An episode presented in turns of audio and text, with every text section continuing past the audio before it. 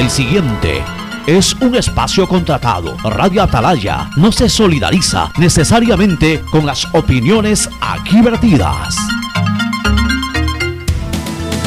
El siguiente en Radio Atalaya es un programa de opinión, categoría O, apto para todo público.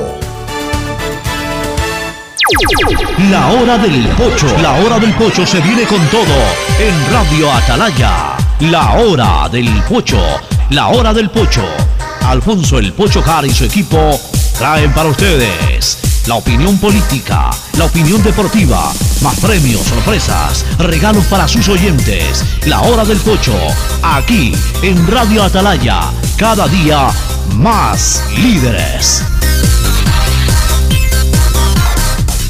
Buenos días, este programa es auspiciado por... Encuentra en Claro la mejor opción para ti y tu familia. Hay conexiones que van más allá de las palabras y esta Navidad con Claro puedes vivirlas todas, porque con Claro conectados podemos más. Aceites y lubricantes Gulf, el aceite de mayor tecnología en el mercado. Universidad Católica Santiago de Guayaquil y su plan de educación a distancia, formando siempre líderes. El dragado del río Guayas va porque va, va porque va, Prefectura del Guayas. En Banco Guayaquil no solo te estamos escuchando, estamos trabajando permanentemente para hacer cada una de tus sugerencias, porque lo mejor de pensar menos como banco y más como tú es que lo estamos haciendo juntos. Banco Guayaquil, primero tú. Se acerca la época invernal y la Alcaldía de Guayaquil, a través de EMAPAC e Interagua, ejecuta el plan anual de mantenimiento del sistema de aguas lluvias. Son 182 canales de drenaje pluvial intervenidos. Se recuerda a la ciudadanía que es indispensable su colaboración, evitando botar basura en los canales, ductos y sumideros que podría provocar taponamiento. Juntos construimos la nueva ciudad todos los abrazos, todos esos besos y todas las fotos que vas a tomar esta Navidad. Compártelas con tu nuevo Samsung A32. Cómpralo en tu plan de 28 GB en 24 cuotas desde 32,27. Recibe 54 GB adicionales y un aro de luz para tus TikToks. Por todo lo que esperamos para estar juntos. ¡Felices fiestas! CNT. Conexiones para siempre. En Banco Guayaquil, hoy todos nuestros clientes mayores a 65 años reciben el estado de cuenta en sus casas. Una sugerencia que nos dio Carlos, nuestro cliente más antiguo. Todos nos merecemos ser escuchados. Me alegró mucho saber que eh, acogieron mi inquietud. No solamente me benefician a mí, sino a todos. Gracias, Carlos. Lo mejor de pensar menos como banco y más como tú es que lo estamos haciendo juntos. Banco Guayaquil. Primero tú.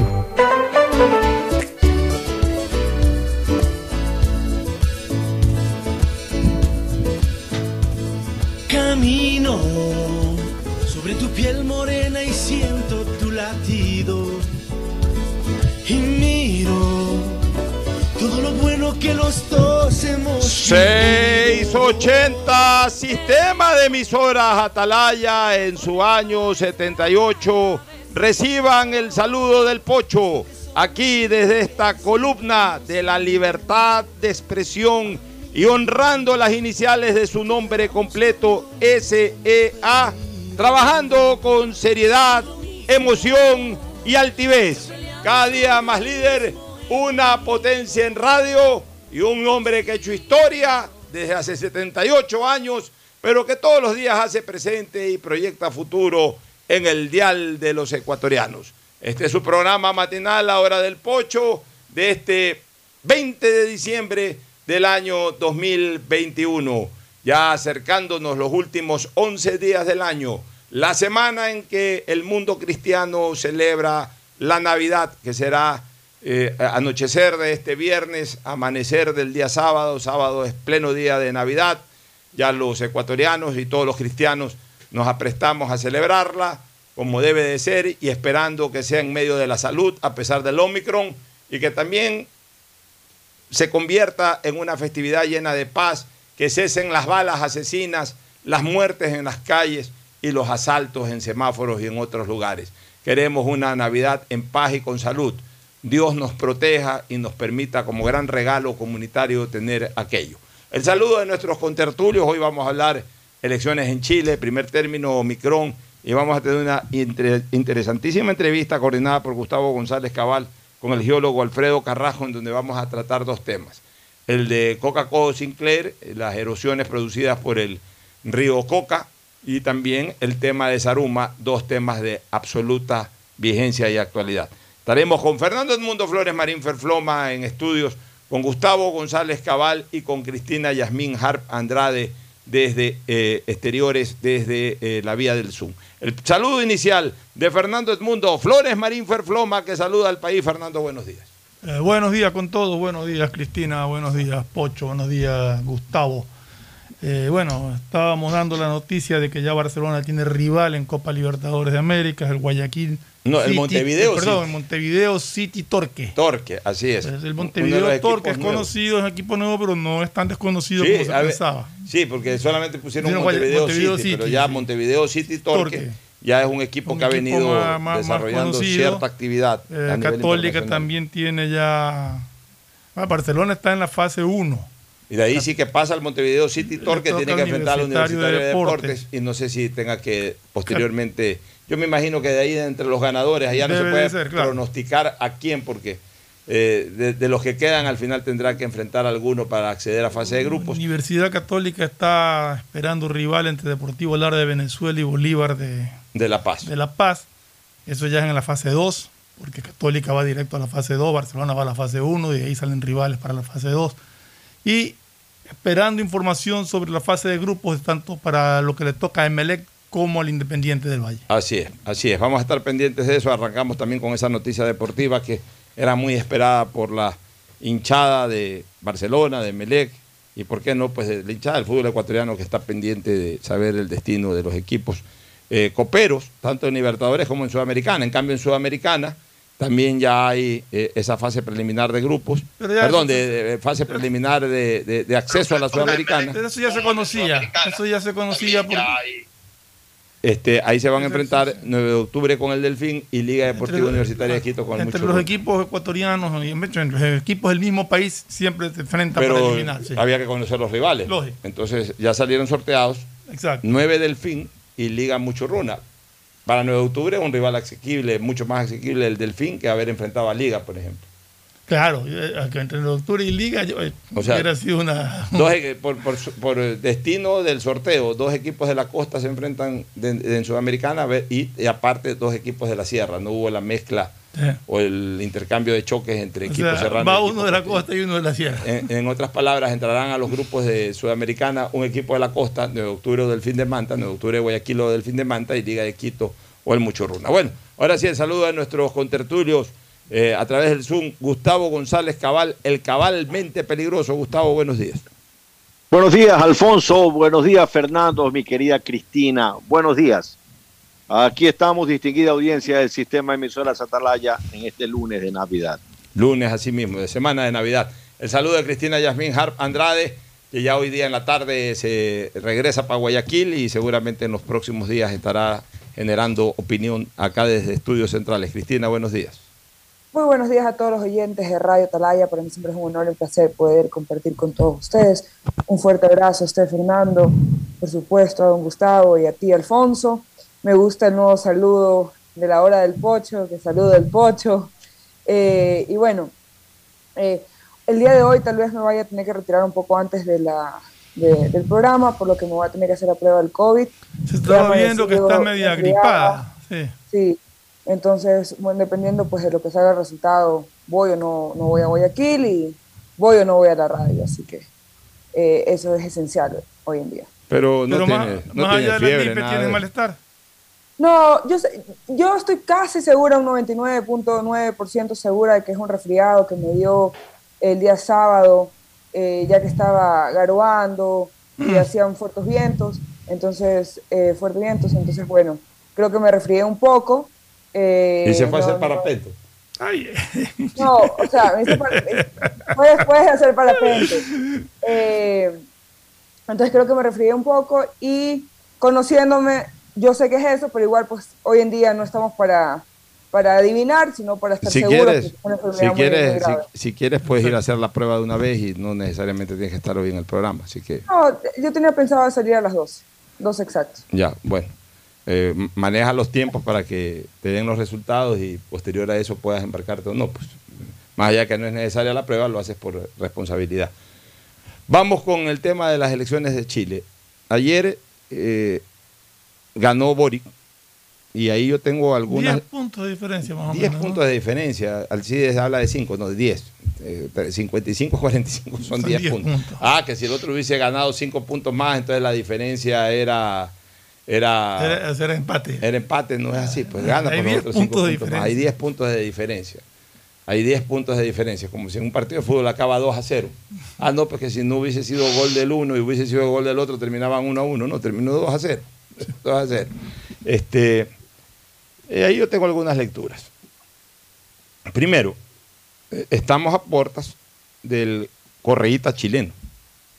Correíta yo le llamo, no correísta, sino correíta chileno. Con un perfil muy parecido al de Correa.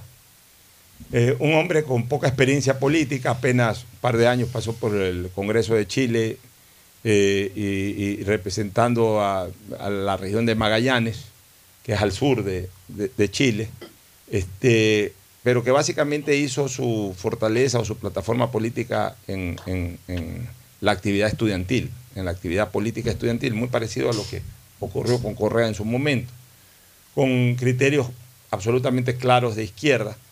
Y ojo con una cosa, Chile eh, estuvo manejando desde, la desde el post-pinochetismo, es decir, desde el regreso a la absoluta democracia, año 1989 con Patricio Adelwin, pasaron algunos presidentes, Patricio Adelwin, posteriormente Eduardo Frei Ruiz Tagle, Ricardo Lago, dos veces la señora doctora Bachelet, dos veces el señor Piñera. Casi siempre fue gobernado por, eh, un frente de centro izquierda, salvo las dos intervenciones gubernamentales de Piñera, que fue un candidato de derecha. Pero en estos gobiernos de centro izquierda, siempre gobernó la centro izquierda y apoyando de lejos o apoyando ahí, empujando electoralmente, porque no había otra alternativa para ellos, el comunismo y la extrema izquierda, a los que incluso no se les daba mayor cabida en los gobiernos de centro izquierda chileno. Hoy es al revés. Hoy quienes han ganado las elecciones han sido la extrema izquierda y el comunismo de Chile.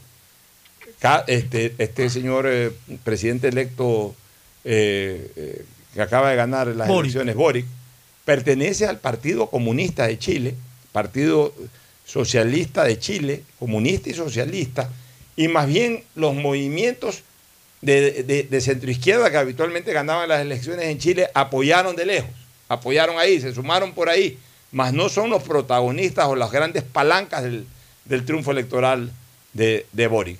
Boric ganó con los frentes universitarios, ganó con el comunismo, con el socialismo y básicamente terminó entusiasmando eh, aquella corriente de protestas que, que comenzó en octubre del 2019 y que hasta hace poco incluso todavía se mantenía en Chile. Entonces, eh, es importante tener en claro eso, de que eh, ha ganado, yo, así como ahora hablamos del Omicron, como la nueva mutante del COVID-19, yo creo que la nueva mutante del socialismo del siglo XXI ya entró a Chile. La, la- última variante, la última mutante, el último mutante de- del socialismo del siglo XXI acaba de ingresar a Chile, acaba de llegar al poder político en Sudamérica con, con este Boric. Punto uno. Punto dos, debo de reconocer que lo vi bastante maduro en sus intervenciones, tanto en el saludo democrático que le llaman allá, donde intercambió criterios con el presidente actual, eh, Sebastián Piñera, como luego en su discurso. Algo, algún tinte le pone, algún tinte le puso radical, pero, pero estuvo bastante ecuánime, bastante maduro, a pesar de ser el presidente más joven elegido en Chile en la historia. Apenas este hombre acaba de cumplir 36 años de edad. O sea, imagínense, tres años más joven que cuando ganó Roldó las elecciones, de que por sí era un, un presidente absolutamente joven en, eh, en el Ecuador. Eh, todo caso, este, le deseamos suerte a Chile. Tiene 35. 35. Va a cumplir 36 el 11 de febrero. Va a cumplir recién, o sea, va a llegar al poder con 36 años, pero ha ganado las elecciones con, Con 35, 35. años cumplidos. Una cosa increíble. Eh, aquí yo quiero señalar una cosa. Yo creo que aquel gran perdedor de estas elecciones ya quedó totalmente enterrada eh, la imagen gubernamental del presidente Piñera. Él es el gran perdedor. Él terminó siendo una peste, políticamente hablando. Eh, si, si no gana, yo creo es porque al final de cuentas la gente que no votó ni por Kass, ni por Boric en la primera vuelta, y concretamente estamos hablando de, de los que votaron por este candidato ausente, este que hizo campaña desde los Estados Unidos, el que quedó en tercer puesto, no Sí, ya recuerdo ni el me acuerdo el apellido. eh. Pero ahí algún momento nos vamos a acordar de ese apellido.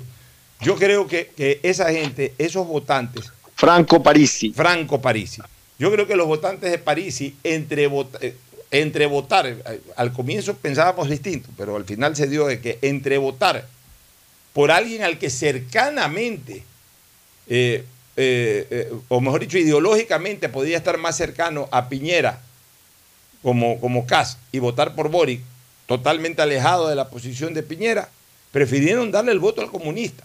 O sea, eso demuestra el, el hecho de haber votado por Parisi, que estaban totalmente desencantados de la política tradicional de Chile, que estaban totalmente desencantados del presidente, que no quisieron de entrada darle a ninguno de los políticos eh, presenciales de Chile prefirieron darle a un político ausente en señal de protesta. Pero si ya eh, eh, con ese Parisi no pudieron ganar la elección en primera vuelta, o sea, no pudieron entrar a la segunda vuelta y ya hubo que definirse, prefirieron darle el voto a Boric que dárselo a, a, solamente por la cercanía ideológica con Piñera. Y esto tiene una razón de ser, señores. Piñera, y no es ahora que lo vengo diciendo, lo dije desde el 2019, Piñera ha hecho un gobierno desastroso, pero lo ha hecho por la pérdida de identidad, lo que jamás debe de hacer un político. Esto de las redes sociales, desgraciadamente ha confundido a los políticos. Los políticos ahora a través de, este manejo de redes sociales quieren hacerse los simpáticos con todo el mundo. Quieren, eh, eh, y pierden un poco su esencia ideológica. Quieren complacer a todo el mundo. Ven corrientes o lo que llaman ahora tendencias de redes sociales y puede ser de que esas tendencias sean distintas a su manera ideológica de pensar, pero por satisfacer a esas tendencias se confunden, se van por esa vía o, o- o- se terminan convirtiendo en gobiernos paniaguados. Y para mí el gobierno de Sebastián Piñera fue un gobierno paniaguado, un gobierno sin sal y pimienta, un gobierno en el que finalmente gobernaron las tendencias eh, eh, de redes sociales y no un gobierno de verdad. Yo tengo un criterio político que lo defenderé siempre. Y si alguna vez me tocase participar nuevamente en vida política y acceder a un cargo, si alguna vez, no estoy diciendo que lo voy a hacer, y mucho menos que tengo garantizado hacerlo, pues si alguna vez manejaré hasta el final mi criterio. Un gobernante es verdad que es gobernante de todos. Un presidente es verdad que es presidente de todo un país, de los que votaron y no votaron. Es verdad que un alcalde es gobernante de una ciudad, de los que votaron y no votaron. Un prefecto es gobernante de una provincia, en este caso acá en, en- el Ecuador, de los que votaron y no votaron. Un asambleísta, es verdad, es mandatario de los que votaron y no votaron. En eso estamos claros. Pero una cosa es de que me convierta en el mandatario de todos, es decir, de los que votaron y no votaron, y en ese sentido tengo que garantizar algunas cosas. Y otra es de que extravíe mi libreto ideológico, que fue por el cual llegué, que fue el que ganó, que fue aquel por el que votó la mayor cantidad de gente.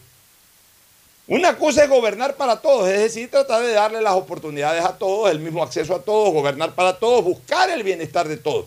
Eso es, eso es gobernar para todos, buscar el bienestar para todos. Pero buscas el bienestar para todos bajo tu esquema ideológico por el cual votó la mayoría que te permitió ganar las elecciones.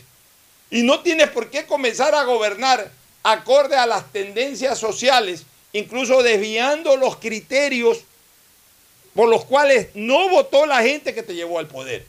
Entonces, el señor Piñera comenzó a gobernar queriendo satisfacer a todos, dejando a un lado el manual ideológico que le permitió llegar al poder, cosa que no hizo en su primer periodo. En su primer periodo fue un gobierno de centro derecha. En este segundo periodo yo no sé de qué fue eh, Piñera, yo no, no lo puedo identificar ni como gobierno de izquierda, ni de centro izquierda, ni de centro derecha, ni de nada. Fue un tipo que quiso quedar simpático ante todo el mundo y, surfear las olas de las dificultades políticas acorde a satisfacer a la mayor cantidad de gente posible y no terminó satisfaciendo a nadie. La prueba es la contundencia con la que perdió ayer eh, eh, el- el candidato de derecha, que para mí representa en buena parte el rechazo al señor Sebastián Piñera. Ellos no deben de olvidar jamás, los mandatarios, a cualquier nivel de gobierno que se llegue, al nacional, al seccional, al provincial, al, al- al legislativo, no debe de olvidar jamás de que uno se convierte en portador de un concepto ideológico que tiene que defenderlo porque por ese concepto ideológico votó la mayoría que lo llevó al poder. Y a partir de ahí, obviamente tratar de buscar el bienestar al resto, o, o- mejor dicho, buscar el bienestar para la, para la totalidad de una población.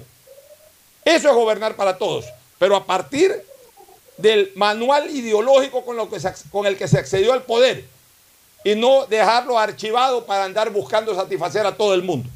Es mi criterio al respecto, Fernando. Bueno, para tratar, para terminar de conocer un poco a Boric, Boric es soltero, no tiene hijos. Pero tiene una pareja. Tiene una relación de tres años con Irina Caramanos, que es una politóloga chilena, y sufre de una enfermedad que se llama trastorno obsesivo compulsivo, TOC. Está tratamiento médico para eso. Uy, caray. Entonces, bueno, eh, eh, yo eh, tuve la oportunidad de ver un video de un debate al que fue invitado y no asistió.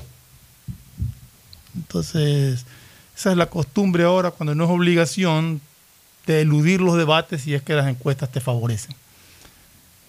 Mm, es interesante ver que el debate en sí no define una votación, porque si tú no te presentas a un debate, igual puedes ganar una presidencia. Aunque la lógica diría, no, si no se presentó el debate, yo no voto por él, porque por algo, por algo no debate. Pero en este caso, aparentemente, pues el pueblo chileno decidió irse por la línea extrema izquierda. Vamos a ver, vamos a ver cuál va a ser el resultado de- del gobierno de Boric. Eh, Gustavo, tu criterio. Bueno, yo debo coincidir contigo, Alfonso. El gobierno de Piñera fue muy malo. El gobierno de Piñera y todos los gobiernos gatopardistas, todos los gobiernos gatopardistas que dicen cambiar todo para no cambiar nada, lo que hacen es pavimentar el retorno de los brujos, cosa que vemos y vamos a analizar. Pasó en Chile. Son los Alejandro Kerensky, lo que fue Kerensky en Rusia, que pavimentó el ingreso de los soviets a cargo de Lenin. Regresando, acá tenemos que decir que el presidente Boric es el más joven de la historia de Chile.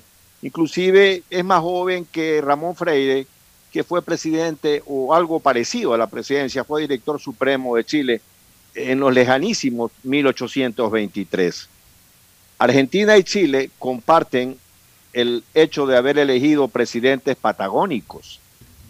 El presidente Boric de Chile nace en Punta Arenas, una de las regiones más australes de Chile, en tanto que Néstor Kirchner de Argentina, pues es nacido en Río Gallegos, también en la Patagonia Argentina. Vamos a ver qué termina de, de pasar, pero revisemos un poco los temas. Una cosa es ser candidato a presidente de la República, otra distinta es ser presidente, pero asimismo es muy distinto ser candidato en la primera vuelta y en la segunda vuelta. En todos los casos, la estética de la campaña, la dinámica de la campaña es distinta, es diferente.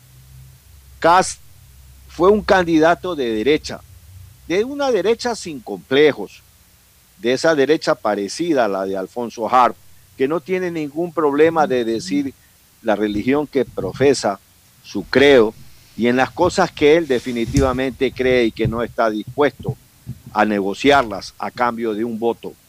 De esas personas fue Cas, de esos que no quieren ser políticamente correctos con todas las consignas o con evidentes panfletos. Que él perdió las elecciones, es cierto, pero vamos a analizar por qué. En tanto, Boric se acomodó su discurso y cambió la estética del socialismo del siglo XXI a una dinámica de autoproclamarse socialdemócrata del siglo XXI. Vamos a ver con qué se come ese chaulafán.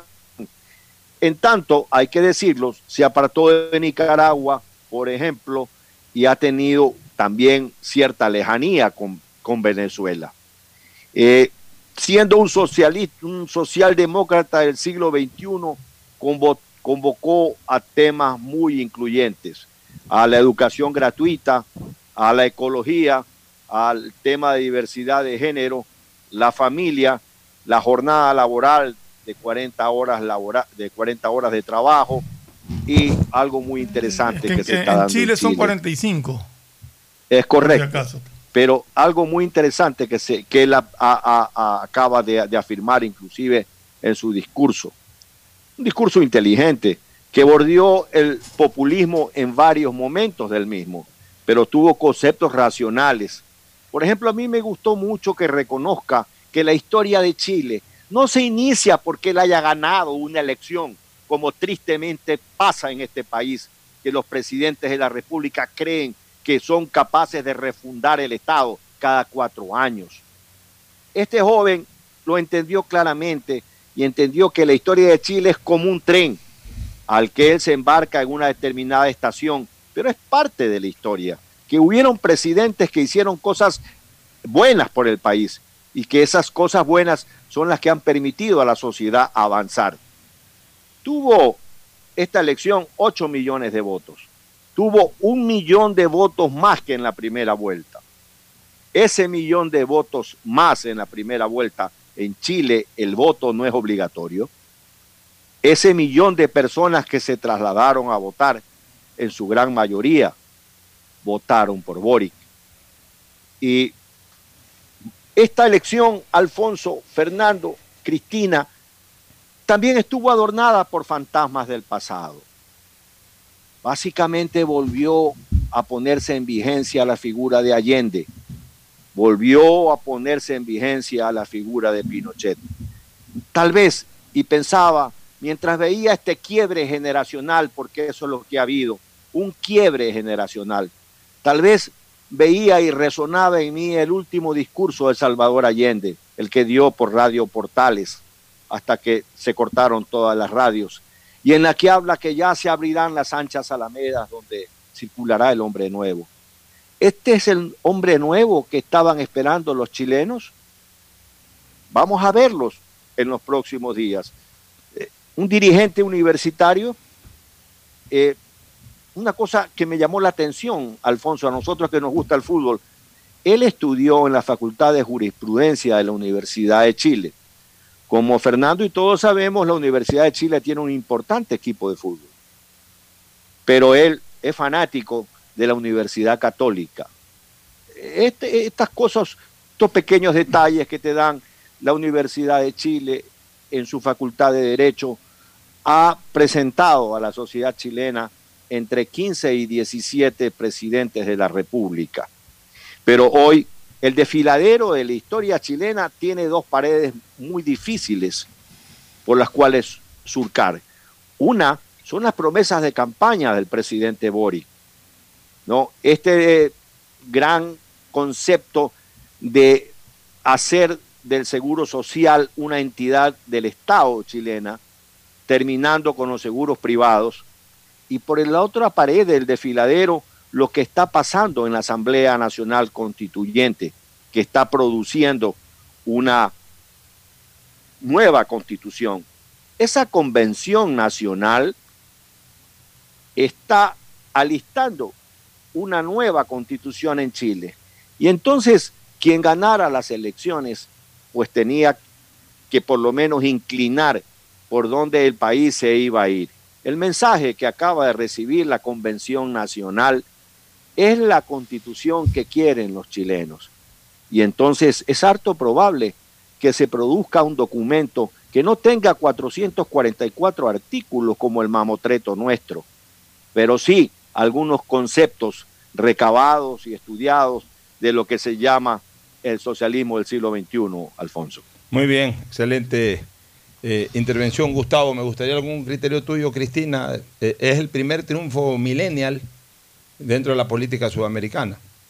Este Bueno. muchacho tiene 35 años, eh, pues, pero- perdón, este, este presidente electo. Hay que comenzar a tratar a la gente como debe de tratarse y, y eso es algo que debe aprender también el todavía presidente Piñera, que hace este diálogo de transición democrática y mientras el otro le decía presidente, Piñera, Gabriel. No, ya están hablando entre presidentes, entre un presidente en funciones y un presidente electo. Ya debió haberle dado el trato de, de- de presidente también este, Piñera a su sucesor. Pero bueno, en todo caso, Cristina, ¿algún, algún criterio sobre el triunfo de, de este primer millennial dentro de la política sudamericana? Sí, bueno, primero que nada, para mí sí es un poco preocupante, eh, más que nada por la edad. Yo creo que las personas que llegan a altos cargos tienen que ser personas con experiencia y a los 35, 36 años yo creo que uno puede tener algo de experiencia en la vida, pero falta mucho por recorrer. Y yo creo que eso es algo que nos pasa, por lo menos a los millennials, es que ahora creemos que todo lo sabemos, que todo lo podemos y nos olvidamos de escuchar a la voz de la experiencia. Eh, entre uno más crece, pues va ap- aprendiendo más de que uno no sabe nada y que todo tiene que ir aprendiendo en el camino, ¿no? Entonces, para comenzar, pues me preocupa su edad. Espero de que sea un excelente presidente que lleve a, China, a Chile al éxito. Eh, pero eso es lo primero. Lo segundo es el llamarse socialdemócrata del siglo XXI. Cuando, cuando comenzamos a renombrar, a rebautizar eh, ideologías políticas, me preocupa. Porque yo creo que una ideología política puede evolucionar, pero no necesita ser llamada de manera distinta. Y cuando la quieren llamar de manera distinta es porque le quieren dar sus tintes políticos y quieren ver cómo manipulan a la gente, cómo pueden llevar el populismo eh, disfrazado de una ideología. Eh, y eso para mí es bien preocupante. Yo me considero una persona socialdemócrata porque considero que la democracia, pues primero que nada, es esencial para que el desarrollo de un país. También considero que la visión social es importantísima porque si uno solamente se enfoca en el capitalismo y, y en la empresa privada, pues se olvida del ser humano y, vienen muchos problemas, que es lo que está pasando en Chile, porque de una forma u otra es verdad que ellos fueron gobernados por varios eh, personas de izquierda, pero de una forma u otra Chile para mí me parece uno de los países más capitalistas del mundo, eh, casi todo es privatizado, yo lo consideraría hasta más capitalista que los mismos Estados Unidos, eh, por lo que me han contado, yo la verdad no he vivido en Chile, no puedo decir cómo, cómo es Chile, pero por lo que he conversado con varios chilenos, pues me dicen que, que, que ya se vive el capitalismo salvaje, no sé si será verdad, no sé si será completamente cierto, pero de las 50 conversaciones que he tenido, pues me atrevería a decir que unas 40 me han dicho eso, entonces trato de, dar mi opinión basado en eso. Y es preocupante ver que ahora pues se van a ir al otro lado del péndulo y yo creo que los extremos siempre son malos y que siempre tiene que haber una, línea en la que uno pueda ir trabajando y construyendo juntos y cuando se va de un lado a otro pues me recuerda mucho a la parte de la historia del Ecuador cuando era un ganaba un presidente, se me fueron los nombres, pero se ganaba un presidente, llegaba el otro presidente y le desbarataba todo lo que el presidente anterior había hecho y volvía a ganar el, anteri- el, el anterior y bueno, se iban en ese juego y yo no creo que un país pueda avanzar de esa manera. Eh, yo espero que Chile pues pueda tener lo que tanto ha buscado y que no se hayan equivocado, porque salir de estos populistas es un infierno, lo podemos ver en Venezuela, lo podemos ver en Cuba, que todavía siguen sufriendo haber votado eh, de una manera errónea. Esperamos que en el caso de Chile pues no sea así, y que sea una de las únicas veces donde el socialismo eh, o lo que sea que tenga el, el, el, el, número 21, pues eh, no sea un fracaso. Porque lo que nos ha demostrado Venezuela, Cuba, Nicaragua, es que el socialismo del siglo XXI o cualquiera de estos nuevos nombres de estas ideologías políticas, pues lo único que trae es pobreza, destrucción, desempleo eh, y mucha tristeza y mucho abandono de sus familias. Entonces, deseándole lo mejor a Chile, pero mencionando que sí estoy preocupada por la decisión que han tomado los chilenos. Bueno, muy bien, Cristina, muy clara tu exposición. Nos vamos a una pausa para retornar luego con un diálogo muy interesante con el geólogo Alfredo Carrasco. Hay dos temas. Eh, vamos a- ya, él está en Zoom, lo vamos a saludar, simplemente vamos a iniciar eh, con el saludo de él, luego iremos a la pausa y ahí sí a desarrollar eh, este par de cosas que han alarmado a la ciudadanía. El problema que se produce por las erosiones generadas por el río Coca y que afectarían a la central hidroeléctrica Coca-Cola Sinclair y que de hecho ha originado que prácticamente el Ecuador se quede sin transmisión en este momento de petróleo de un lugar a otro. O sea, las líneas de los, ductos de transmisión que son los oleoductos están afectados, están averiados. Eso ha originado de que se cierra el paso del, oro negro por, nuestros, por nuestros conductos y por supuesto pues aquello trae también una enorme pérdida económica. Se, se, piensa de que este problema podría originar una pérdida cercana a los 600 millones de dólares, que es un montón de dinero eh, y, una situación económicamente hablando tremendamente grave como para estar tranquilos como que si no pasara nada. Y también hablar un poquito sobre el tema de Saruma. Así que, Alfredo, buenos días. Eh, solamente a manera de saludo en este momento para irnos a la pausa y luego retornar con estos temas. Saludo cordial y gracias por, la presencia aquí en el programa La Hora del Pocho. Gracias, Gustavo. Buen día, Jazmín. A la orden. Ya, muy bien. Bueno, nos vamos entonces a la, a la pausa y retornamos. El siguiente es un espacio publicitario apto para todo público. Llegaron los Blue Days de Pacificar, días azules y despejados, llenos de descuentos especiales y promociones exclusivas. Aprovecha y difiere tus consumos con dos meses de gracia. Sueña alto y compra en grande con los Blue Days de Pacificar.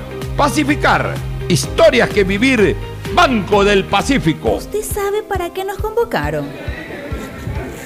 Dicen que el presidente Barrial organizará una minga de limpieza. Vecinos, como ustedes saben, la época invernal se acerca. Aquí ha venido maquinaria del municipio Yemapac a quitar la maleza de los canales, pero también depende de nosotros mantenerlos limpios. Por eso los he convocado para ser parte de la solución. Semanalmente haremos limpieza de desechos que podrían desembocar y tapar el canal. En la alcaldía de Guayaquil Yemapac trabajamos en un plan preinvernal del sistema de aguas lluvias y también requerimos el compromiso de todos. La nueva ciudad la construimos juntos. Esta Navidad celebremos la oportunidad de volver a encontrarnos y demostrar todo lo que sentimos por lo que amamos, con la tranquilidad de que el próximo año será mejor. Este es mi deseo para todos ustedes. Feliz Navidad y próspero año 2022. Gobierno del Encuentro. Juntos lo logramos. Todas las risas y todos los buenos deseos en estas fiestas, compártelos con tu plan de 44 GB por solo 23,54 al mes. Recibe como regalo 48 GB adicionales y bonos para usar tus apps sin consumir gigas de tu plan. Pasa megas a familia y amigos y disfruta de la mayor cobertura 4G LTE del país. Por todo lo que esperamos para estar juntos. Felices fiestas. CNT. Conexiones para siempre. Ahora en Banco Guayaquil, las capacitaciones de servicio al cliente las dan nuestros mismos clientes. Una sugerencia que nos dio Katy. Sentirse escuchado por el banco es sentirme viva. Sentir que mis opiniones cuentan. Gracias, Katy. Lo mejor de pensar menos como banco y más como tú es que lo estamos haciendo juntos. Banco Guayaquil, primero tú. Hay conexiones que van más allá de las palabras. Y esta Navidad con Claro puedes vivirlas todas. Si ya tienes un plan móvil, contrata los servicios del hogar y recibe hasta el doble de velocidad en el internet de tu casa y también hasta el doble de velocidad en tu plan de celular. Encuentra en Claro la mejor opción para ti y tu familia, porque con Claro conectados podemos más. La pandemia no se ha terminado. Al usar tu mascarilla, asegúrate de que cubra tu boca, nariz y mentón. Cuidarnos es un compromiso de todos. Un mensaje de Urbaceo y el municipio de Guayaquil.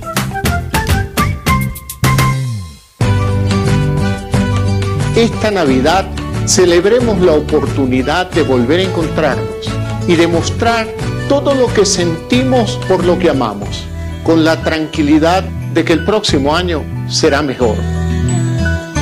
Este es mi deseo para todos ustedes. Feliz Navidad y próspero año 2022. Gobierno del Encuentro Juntos lo logramos. Si quieres estudiar, tener flexibilidad horaria y escoger tu futuro, en la Universidad Católica Santiago de Guayaquil trabajamos por el progreso en la educación, ofreciendo cada día la mejor calidad. Estamos a un clic de distancia.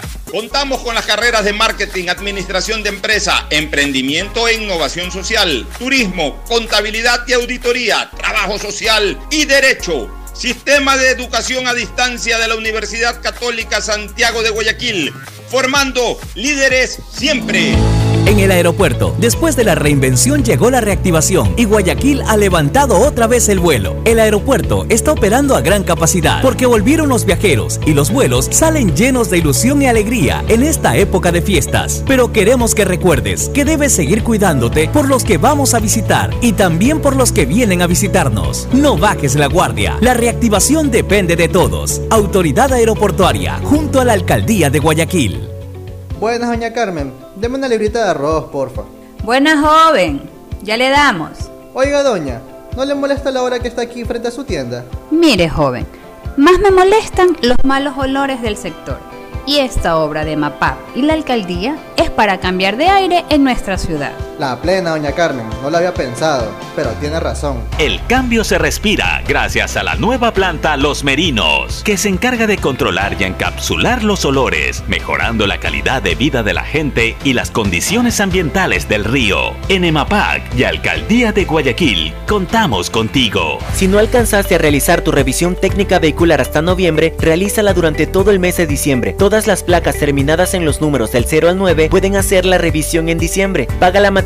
Separa un turno en los horarios de lunes a viernes de 7 a 19 horas en el Centro de Matriculación Norte y de 7 a 17 horas en el Centro de Matriculación Vía Daule. Los sábados de 7 a 13 horas en ambos centros y realiza tu revisión técnica vehicular. No lo olvides. Todas las placas aún pueden realizar la revisión antes de que termine el año. ATM y la Alcaldía de Guayaquil trabajan por ti. Todas las miradas y todos los buenos deseos en estas fiestas, compártelos con tu plan de 28 GB por solo 16,27 al mes. Recibe como regalo 48 GB adicionales y bonos para usar tus apps sin consumir gigas de tu plan. Pasa megas a familia y amigos y disfruta de la mayor cobertura 4G LTE del país. Por todo lo que esperamos para estar juntos. Felices fiestas. CNT. Conexiones para siempre. ¡Qué hermoso que está el día de hoy! Soleado y despejado. Es que llegaron los Blue Days de Pacificar. Días llenos de descuentos especiales y promociones exclusivas. Aprovecha y difiere tus consumos con dos meses de gracia. Sueña alto y compra en grande con los Blue Days de Pacificar. Pacificar, historia que vivir.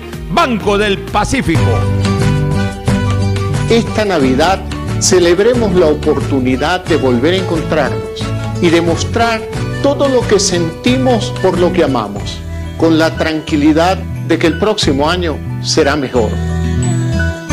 Este es mi deseo para todos ustedes. Feliz Navidad y próspero año 2022. Gobierno del Encuentro. Juntos lo logramos. La nueva ciudad se construye con obras. Estamos realizando el mantenimiento vial con pavimento de hormigón asfáltico en el sector centro y parroquias como Roca, Pedro Carbo, Urdaneta, entre otras. 19.4 kilómetros de calles intervenidas, beneficiando a 96.600 habitantes y generando 163 empleos. En Banco Guayaquil, hoy tenemos la red de servicios bancarios más grande del país y abrimos un nuevo autobanco en Quito, algo que nació de escuchar a nuestro cliente Luis. Es muy agradable sentirse escuchado por el banco. Sentir que, que la petición que tú hiciste se cumplió y, y en poco tiempo. Gracias Luis. Lo mejor de pensar menos como banco y más como tú es que lo estamos haciendo juntos. Banco Guayaquil, primero tú. Hay sonidos que es mejor nunca tener que escuchar. Porque cada motor es diferente. Desde hace 104 años, lubricantes Gulf mantiene la más alta tecnología y calidad en línea de aceites para motores a diésel y gasolina. Está hecho con una fórmula especial para dar excelente protección a todo tipo de motores, evitando el desgaste prematuro de pistones, anillos y árbol de levas, ayudando a mantener limpio el motor y libre de depósitos que se forman por las altas o bajas temperaturas. Dele a su motor lo que se merece. Lubricantes Gulf, la más alta tecnología en lubricación. 104 años preservando la vida de su motor. Lubricantes Gulf. Gulf es más lubricante.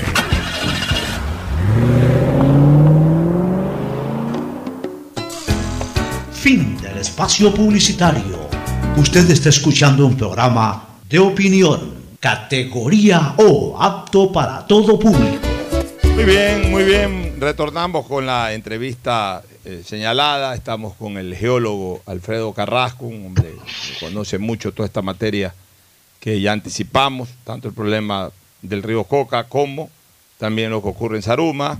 Eh, Alfredo lo saluda Alfonso Harp, estoy junto a Fernando Flores. Bueno, en el Zoom comparten Gustavo González, su amigo, y mi hija y también analista de este programa, Cristina Yasmín Harp. Este, primero, bienvenido, ya saludamos hace un ratito. ¿Qué está pasando eh, con el río Coca? ¿Por qué eh, esta erosión eh, ha lastimado los conductos petroleros? ¿Por qué puede afectar a la central hidroeléctrica? Coméntenos un poquito, infórmenos un poquito al respecto. Alfonso, Fernando, Gustavo, Yasmín, grato compartir con ustedes el día de hoy uh, en este tema que es tan trascendente para el Ecuador, porque han concurrido lamentablemente, pongo énfasis en la palabra lamentable, dos hechos. Uno, el proceso erosivo del río Coca y lo otro, lo que tiene que ver con Saruma, que en alguna forma evidencia que el Ecuador tiene una asignación o materia pendiente de de, de, aplicar en relación a planificación. Y esto lo puedo a comentar más tarde. El tema de la erosión del río Coca, como ustedes bien conocen, la primera noticia se tuvo el, 20 de, el 2 de febrero del 2020. Inmediatamente uh, se alertó, recuerdo ser uno de los primeros en haberlo alertado, sobre los riesgos que significaba la desaparición de la cascada. ¿Por qué? El evento, desde mi perspectiva como geólogo y por los años que he seguido, le seguido a la cascada desde el año 87, cuando hubo el terremoto que también provocó un severísimo impacto en la infraestructura petrolera del Ecuador, uh, se debe, en mi criterio, mi criterio de algunos otros colegas geólogos, a un evento eminentemente natural. Era de esperarse que esto acontezca en realidad los procesos erosivos en cascadas son retrocedentes y por lo tanto y el, el, flujo de lava que provocaba o que represaba las aguas del río Coca que se habrían le habían represado desde hace unos 12.000 años no era ninguna excepción de que esto no pudiese acontecer ya en el caso de la Goyán hay estudios que demuestran ese tipo de procesos en flujos de lava entonces conocido o visto de que partimos, por lo menos desde mi perspectiva y de otros geólogos, que es un evento natural, lo que había que preocuparse es cuál era el relleno que estaba atrás del flujo de lava. Y el relleno que estaba represado por el flujo de lava venía de lajares, de flujos piroclásticos del reventador, vendría, venía del propio proceso erosivo de montañas uh, que es normal eh, eh, en naturaleza esos procesos erosivos. Y a lo largo de 12.000 años eso se fue rellenando. Hubo una gran avalancha, que, se llama la avalancha 2, que rellenó buena parte también de esa zona. Eran materiales poco consolidados. 12.000 años en términos geológicos es demasiado poco tiempo como para tener rocas consolidadas. Cuando se conoció el evento, señaló ya se alertó sobre los riesgos a la infraestructura aguas arriba. También se alertó en esas semanas que habría que preocuparse seriamente de la carga de sedimentos que iba a ocasionar precisamente este proceso de erosión uh, eh, regresiva. Lastimosamente, nuevamente utilizo esta palabra, en abril, el 7 de abril, a falta de atención de las autoridades competentes, ocurrió la ruptura del oleoducto. y provocó, según reportes, provocó un derrame de más de 15 mil barriles de petróleo que contaminaron las aguas del río Coca y también llegaron a las aguas del río Napo. Eso pudo haberse evitado. En mi opinión personal, hubo negligencia en realizar el seguimiento a este tipo de procesos. ¿Por qué hago énfasis en particular de ese, de ese primer mes de la desaparición de la cascada? Porque mucho ha sido la constante de la falta de previsión por parte de autoridades eh, competentes para evaluar realmente la dimensión del problema que se estaba suscitando.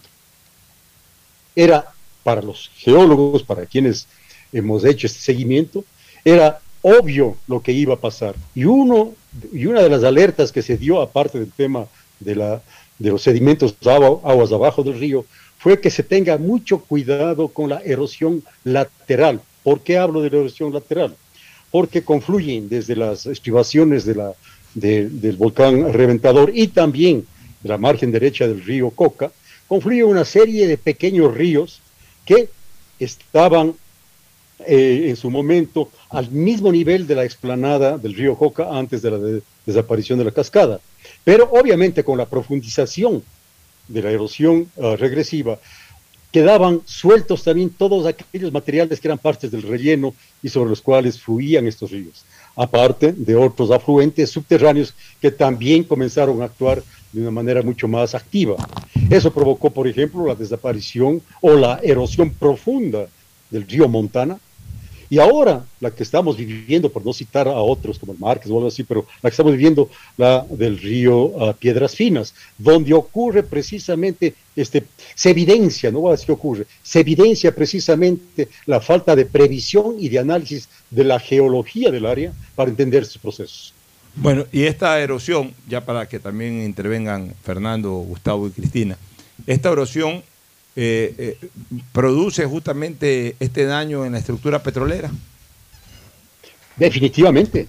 En el caso del Petroecuador ya van la séptima variante y siempre se alertó, no hay que repensar el trazado del oleoducto, como hay que repensar también el trazado de la red vial de la E45, porque este rato no hay ah, circulación vehicular entre la zona de San Luis hacia sucumbíos. El río Piedras Finas precisamente se encargó de desaparecer toda esa posibilidad de tener una respuesta inmediata en la parte vial, incluso en la petrolera. Las variantes que se están dando aún continúan, según lo que pudimos constatar con algunos colegas geólogos en Piedras Finas hace unos 15 días, todavía siguen asentados sobre las rocas o sobre lo que se llama a, los escombros del Reventador 2 o la avalancha 2 que se conoce. Entonces, con la dinámica hidrológica que se está dando, van a venir las lluvias en enero, febrero y marzo, el nivel de erosión se va a acelerar en la zona. Fernando y, Gustavo, Cristina, Fernando, preguntas para el geólogo. Sí, eh, dos cosas quería preguntarle. Uno, estas variantes que se, que se construyen, que ya van, creo que son nueve ya en total las, las porque algo oía de que la novena variante entra en funcionamiento en enero y que la séptima ahora a fines de año. Pero estas variantes que se están construyendo, ¿corren el mismo peligro o ya están hechas de una manera más técnica y más adecuada para evitar justamente este tipo de, situaciones? Ya, son siete variantes en el Petroecuador y nueve variantes en OCP. Son soluciones, en mi criterio, visto lo que observamos en días pasados, temporales temporales. Esto, ¿no? Eh, eh, eh, la, situación de la, donde se asientan estas variantes, por lo que se observe, incluso viendo en, por filmaciones de dron, no van a tener lamentablemente una vida útil demasiado larga. Por eso es importante, por eso es importante repensar el tendido del oleoducto y de la vía. Hemos hecho una sugerencia al señor ministro de Energía y a través de él al ministro de Obras Públicas, de que deben pensar una variante por la margen derecha del río Coca. ¿Por qué la margen derecha? Geológicamente es mucho más estable y no estaría, y no estaría ah, expuesta al nivel de, de, de- de riesgos por potenciales erupciones asociadas con el volcán reventador, que está activo, por supuesto. Tiene una suerte de actividad y genera lajares, pero nadie sabe cómo podrá incrementarse ah, aún más esa, esa, el proceso eruptivo del reventador. Por la margen derecha son rocas más antiguas, son rocas cretásicas, que tienen una mayor estabilidad frente a, a sismos, por ejemplo, pueden resistir más. Cuando hubo el, el- el- el sismo del 87, la zona que menos efectos sufrió fue precisamente la margen derecha del, río Coca. No así en la, margen, en la margen izquierda, o sea, al pie del reventador, tanto del lado del río Coca, del río Salado y del río Dué. Mm, Tuve la oportunidad de hacer sobrevuelos en aquel año para observar precisamente los impactos que el sismo del 87 provocó en esa zona. Ya se conocía que es una zona de alto riesgo y no se hicieron los estudios necesarios para impedirlo y o para hacer una ingeniería diferente en otras zonas. Gustavo, ¿alguna pregunta? Sí, cómo no. Eh, me, me gustaría, Alfredo, preguntarte algo muy frontalmente. Se trata de la construcción de la represa Coca-Cola Sinclair. Es decir, ¿existían algún tipo de antecedente técnico dentro de lo que era el antiguo INESEL que alertara esa posibilidad? A ver, voy a separar en dos temas. Ya mencioné el tema del, del sismo del 87 y que puede repetirse en la zona. La zona es de alto riesgo sísmico. No está expuesta a una repetición en los próximos años. Hay que señalarlo, hay que, hay que hubieron estudios de riesgos, pero salvo una cita, una sola cita del año 85, en la cual el, eh, el ingeniero Jorge Sevilla habla de la, del proceso erosivo de la cascada de la Goyán y lo que relaciona con San Rafael. No se profundizó el tema. Los estudios realmente de riesgos, más allá de lo que hizo, trabajo bastante importante Inesel en la década de los 70 y parte de los 80, no se profundizaron cuando se decidió ampliar la capacidad de producción de la Coca-Cola Sinclair.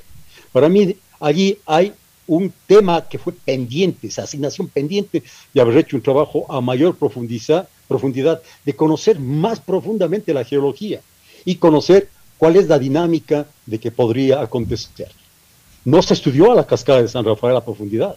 Sí, se han- realizaron mapas en la época, se publicó uno en el año 88 por parte, parte de Inesel precisamente, pero más allá de ese mapa no se evaluó los riesgos de que una cascada de casi 140 metros de altura y a la base, y lo consto porque yo descendí a la base de la cascada en el año 2006, descendí, había ya una cueva que se observaba que estaba colapsando el techo o la base, se ha ido erosionando la base de la cascada.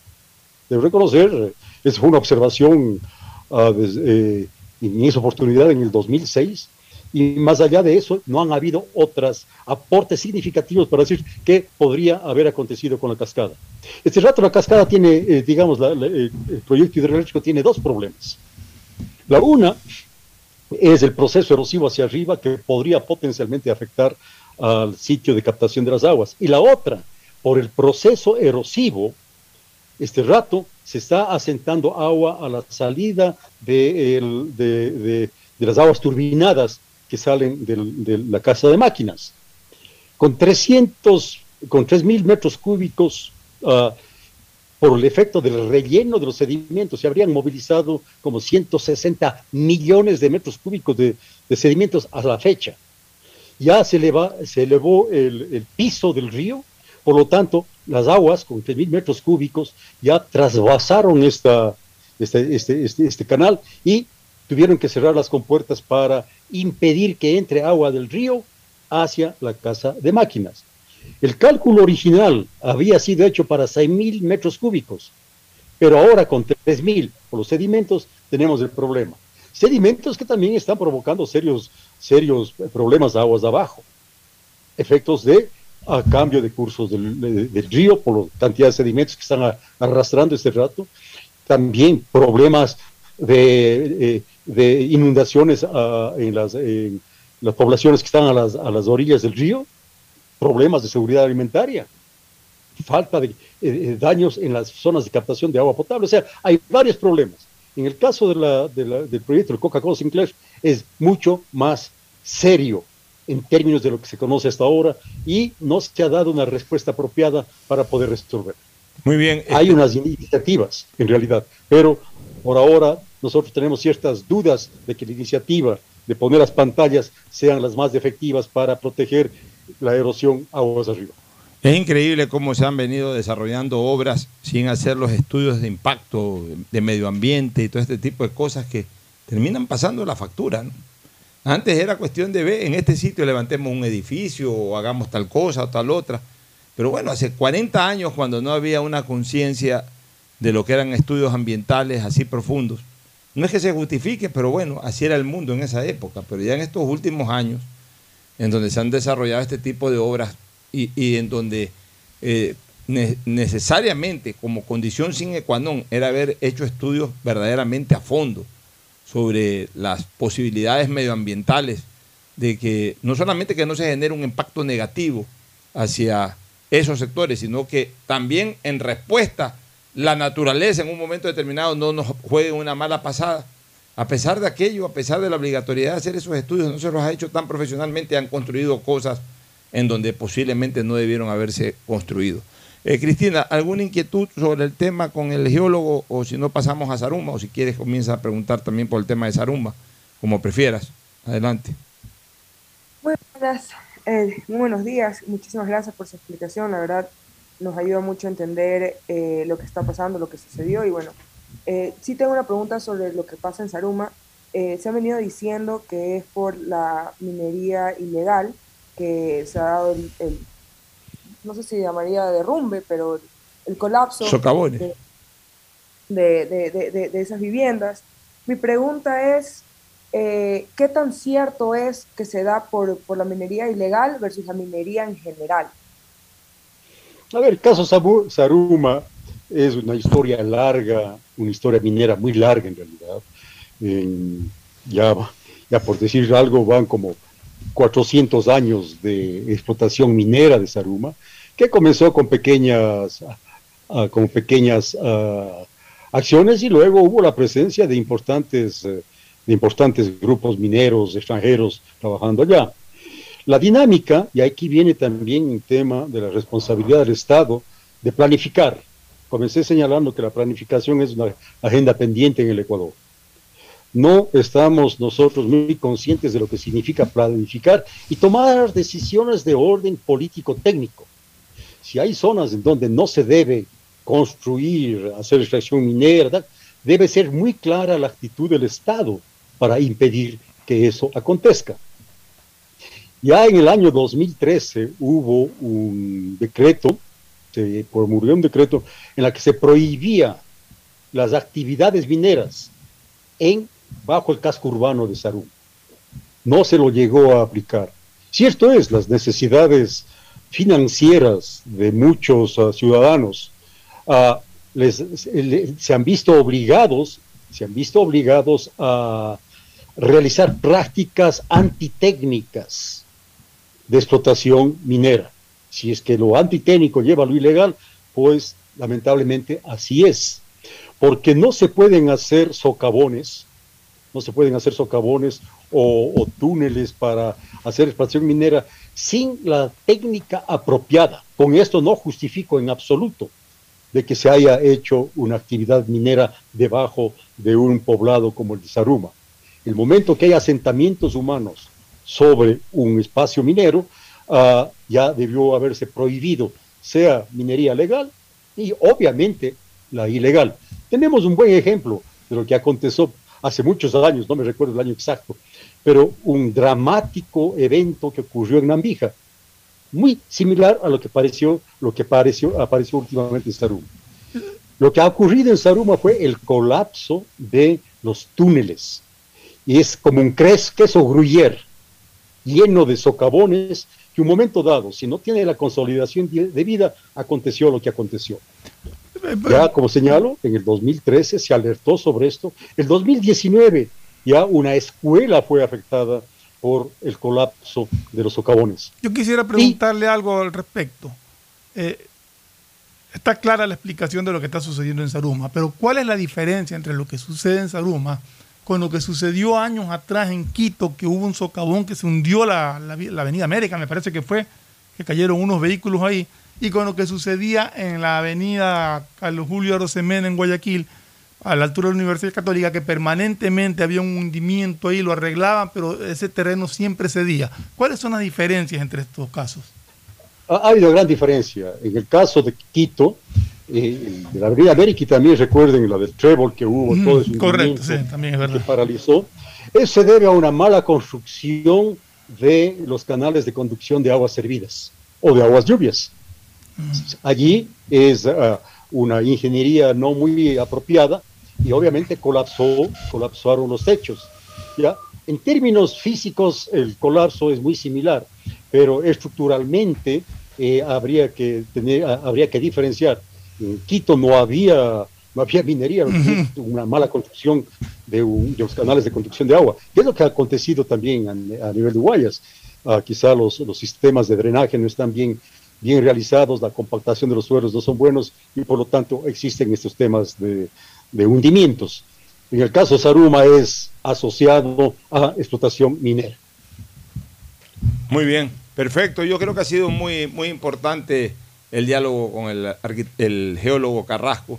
Agradezco mucho a Alfredo por, su intervención y, y quedamos muy agradecidos. Gusto compartir con ustedes. Tengan unas excelentes fiestas de fin de año. Por supuesto, igual para usted y toda su familia. Bueno, gracias, Alfredo. Muchas vamos, gracias. Nos vamos a una recomendación comercial y luego retornamos con el tema deportivo. ¿Les parece? Ya volvemos. Auspician este programa. Aceites y lubricantes Gulf, el aceite de mayor tecnología en el mercado. Acaricia el motor de tu vehículo para que funcione como un verdadero Fórmula 1 con aceites y lubricantes Gulf. ¿Quieres estudiar? Tener flexibilidad horaria y escoger tu futuro. En la Universidad Católica Santiago de Guayaquil trabajamos para el progreso en educación, ofreciendo cada día la mejor calidad y para ello estamos a un clic de distancia. Escoge la carrera de tu vocación. Puede ser marketing, administración de empresas, emprendimiento e innovación social, turismo, contabilidad y auditoría, trabajo social y también derecho. Consulta en nuestra página web mayor información y esquemas de admisión. Universidad Católica Santiago de Guayaquil, formando siempre líderes. Hay conexiones que van más allá de las palabras y esta Navidad con Claro puedes vivirlas todas. Si ya tienes un plan móvil, contrata los servicios del hogar y recibe hasta el doble de velocidad en el internet de tu casa y también hasta el doble de velocidad en tu plan de celular. Encuentra en Claro la mejor opción para ti y tu familia, porque con Claro conectados podemos más. En Banco Guayaquil no solo te estamos escuchando, estamos trabajando permanentemente para hacer cada una de tus sugerencias, porque lo mejor de pensar menos como banco y más como tú es que lo estamos haciendo juntos. Banco Guayaquil, primero tú. Buenas, doña Carmen. Deme una librita de arroz, porfa. Buenas, joven. Ya le damos. Oiga, doña, ¿No le molesta la hora que está aquí frente a su tienda? Mire, joven, más me molestan los malos olores del sector. Y esta obra de MAPAP y la alcaldía es para cambiar de aire en nuestra ciudad. La plena, doña Carmen, no lo había pensado, pero tiene razón. El cambio se respira gracias a la nueva planta Los Merinos, que se encarga de controlar y encapsular los olores, mejorando la calidad de vida de la gente y las condiciones ambientales del río. En EMAPAC y Alcaldía de Guayaquil, contamos contigo. Todos los abrazos todos esos besos y todas las fotos que vas a tomar esta Navidad. Compártelas con tu nuevo Samsung A32. Cómpralo en tu plan de 28 GB en 24 cuotas desde 32,27. Recibe 54 GB adicionales y un aro de luz para tus TikToks. Por todo lo que esperamos para estar juntos. Felices fiestas. CNT. Conexiones para siempre. Estamos en la hora del pocho. En la hora del pocho presentamos Deportes, Deportes. Muy bien, ya estamos en el segmento deportivo de la hora del pocho, Fernando, con las novedades que anunciamos justamente al arranque del programa. Ya se conocen los rivales de Barcelona y Universidad Católica, todavía no se conocen detalles sobre el sorteo de la fase de grupos de la Copa Libertadores de América. Por lo pronto, Barcelona recibir, eh, participará en eh, la fase preliminar enfrentando al Montevideo Torque, Montevideo City Torque de Uruguay será el primer rival de Barcelona. En caso de superar a ese adversario en partidos de ida y vuelta, estos partidos se jugarán este, los primeros días de febrero. Eh, si lo logra superar, entonces enfrentará en una segunda ronda de esta fase preliminar al Universitario de Deportes de Lima, partidos de ida y vuelta en Lima y en, y en Guayaquil. Mientras que Universidad Católica espera directamente en la segunda ronda de esta fase preliminar al ganador de la serie entre Deportivo Lara de Venezuela y el Bolívar de La Paz. Eso en cuanto a Copa Libertadores. En cuanto a Copa Sudamericana. ¿Querías decir algo? No, no, no, estoy revisando aquí un, un dato para comunicarlo. Ya. Eh, en Copa Sudamericana, eh, los equipos ecuatorianos tenían que enfrentarse entre sí. Todos los equipos de los países se enfrentan entre sí en, eh, la primera ronda de la Copa Sudamericana, pero, sí había que sortear qué equipos contra cuáles, ¿no? Y en este caso, 9 de octubre salió sorteado para enfrentar al Delfín de Manta en eh, la primera ronda de la Copa Sudamericana, partidos de ida y vuelta en el Estadio Modelo y en el Estadio Jocay, mientras que Liga de Quito tendrá que enfrentar en partidos de ida y vuelta al Mucho Runa de la provincia de Tungurahua. No sé si en Echeleche o en el Bellavista, pero en todo caso en el Estadio de Ponciano seguro eh, jugarán Liga y, y Mucho Runa. Estaba revisando y tratando de descifrar esto que parece más matemáticas, ecuaciones matemáticas que otra, que otra A cosa. ver, ¿cuál? O sea, Barcelona en la fase 1 se enfrenta con Montevideo City Torque. City Torque. De pasar esa fase le tocaría con Universitario De Deportes, Deporte de. Perú. Ujú. De ganar esa fase le tocaría con... O sea, Barcelona tiene, y eso lo Son recordamos, tres fases. que pasar tres fases preliminares antes de entrar a la fase de grupos. Si pasa esa fase le toca con el... Es que acá veo que hay un enfrentamiento entre América y Mona, Mona- Monagas, me imagino que debe ser. Y el ganador de ese grupo juega América, con- ¿A cuál América? América de Cali. Debe de ser América de Cali, claro, no dice exactamente, pero dice América. Con Monagas. Y el ganador de eso. Monagas es de Venezuela. Sí, el ganador de ese, de ese duelo juega contra el Guaraní. Y a Barcelona le tocaría jugar con el, el jugador, eh, con el ganador de Guaraní versus cualquiera de los dos equipos Ya, que entonces, entonces planteemos cuáles van a ser los rivales de Barcelona en primera fase en la medida en que vaya avanzando. De entrada, 100% seguro, el Montevideo City Torque. Si pasa el Montevideo City Torque, el Universitario de Deportes. O sea, si pasa, ese es el rival ya preestablecido. O sea, no hay que esperar algo con el Universitario. El, primer choque universitario es contra Barcelona o contra el Montevideo Torque. Por tanto, el segundo choque del Barcelona, si es que pasa al Montevideo Torque, es con Universitario. Y de ahí, de pasar al Universitario, Barcelona tiene ahí sí tres potenciales rivales, es decir, no predeterminados, sino que van en relación a, a los desafíos que tengan entre sí. Sería el Monagas de Venezuela, el América de Cali de Colombia o el Guaraní de Paraguay. No, cualquiera no- de los no tres. es el Monagas de Venezuela, porque Monagas está más abajo. Tendría que reír la, la fase 1. Ya, ya te digo cuál es realmente, porque tendría que irme a la fase 1. Bueno, pues en todo caso el América de Cali está seguro. Sí. Y, Y la Católica, en cambio, le, le tocaría jugar de pasar la fase, porque Católica va directo a la fase 2. En la fase 2, pues Católica se enfrenta con un equipo que dice E2. No sé, E2, ¿qué quiere bueno, decir? a ver, no, pues Católica, Católica de entrada tiene que enfrentarse con el ganador de, de Bolívar de La Paz con el, el Deportivo E2 Lara de es- Venezuela. debe de ser la, la- justamente la llave en que están los dos. Claro.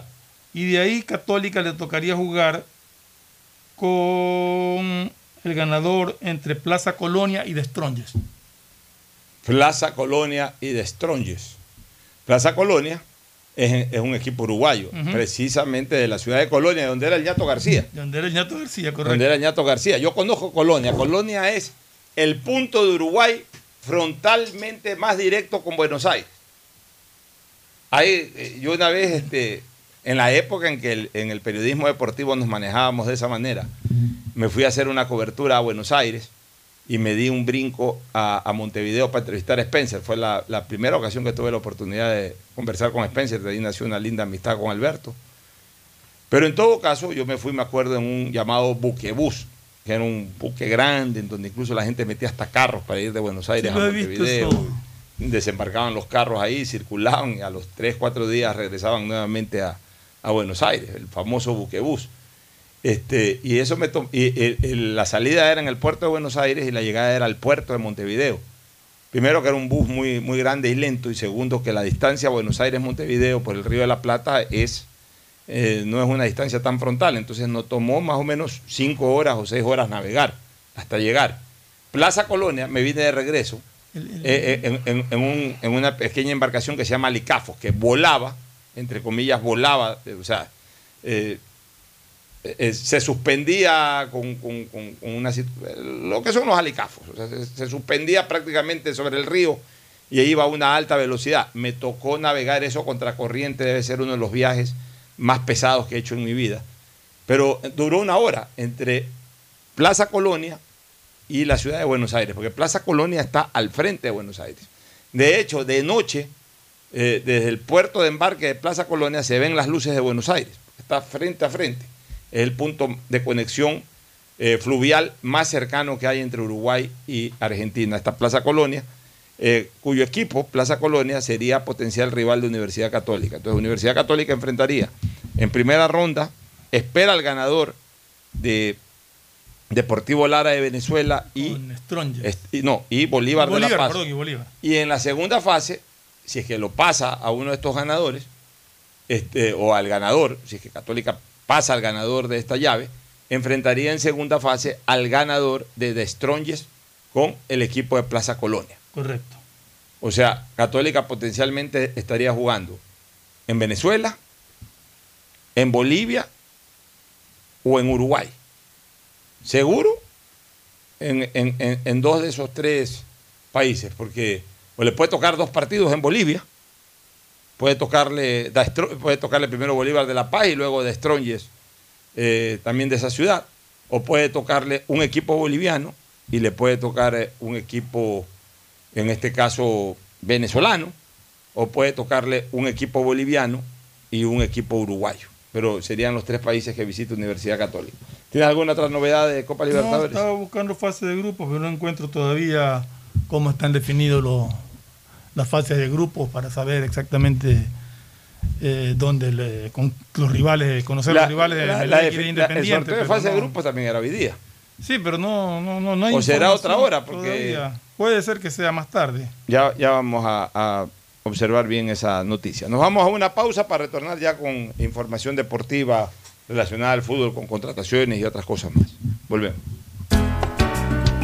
El siguiente es un espacio publicitario apto para todo público. Llegaron los Blue Days de Pacificar. Días azules y despejados, llenos de descuentos especiales y promociones exclusivas. Aprovecha y difiere tus consumos con dos meses de gracia. Sueña alto y compra en grande con los Blue Days de Pacificar. Pacificar, historias que vivir. Banco del Pacífico. ¿Usted sabe para qué nos convocaron?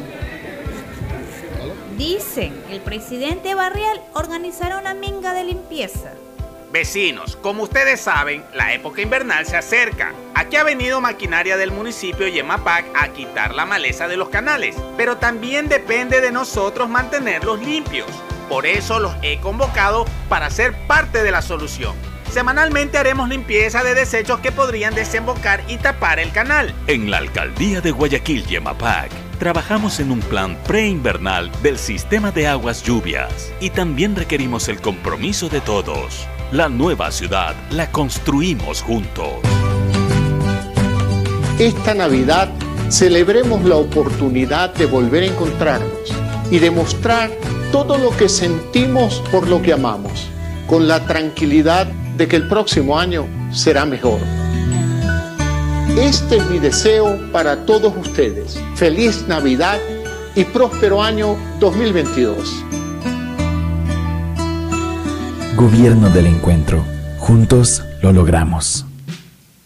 Todas las risas y todos los buenos deseos en estas fiestas, compártelos con tu plan de 44 GB por solo 23,54 al mes. Recibe como regalo 48 GB adicionales y bonos para usar tus apps sin consumir gigas de tu plan. Pasa megas a familia y amigos y disfruta de la mayor cobertura 4G LTE del país. Por todo lo que esperamos para estar juntos. Felices fiestas. CNT. Conexiones para siempre. Nuevas obras para ti. Estamos llevando a cabo el mantenimiento vial con pavimento de hormigón asfáltico en las parroquias Febres Cordero, Letamendi, Sucre, García Moreno, Ayacucho, Jimena.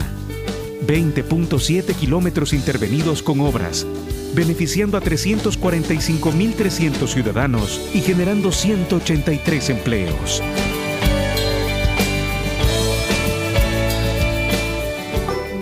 Ahora en Banco Guayaquil, las capacitaciones de servicio al cliente las dan nuestros mismos clientes. Una sugerencia que nos dio Katy. Sentirse escuchado por el banco es sentirme viva, sentir que mis opiniones cuentan. Gracias, Katy. Lo mejor de pensar menos como banco y más como tú es que lo estamos haciendo juntos.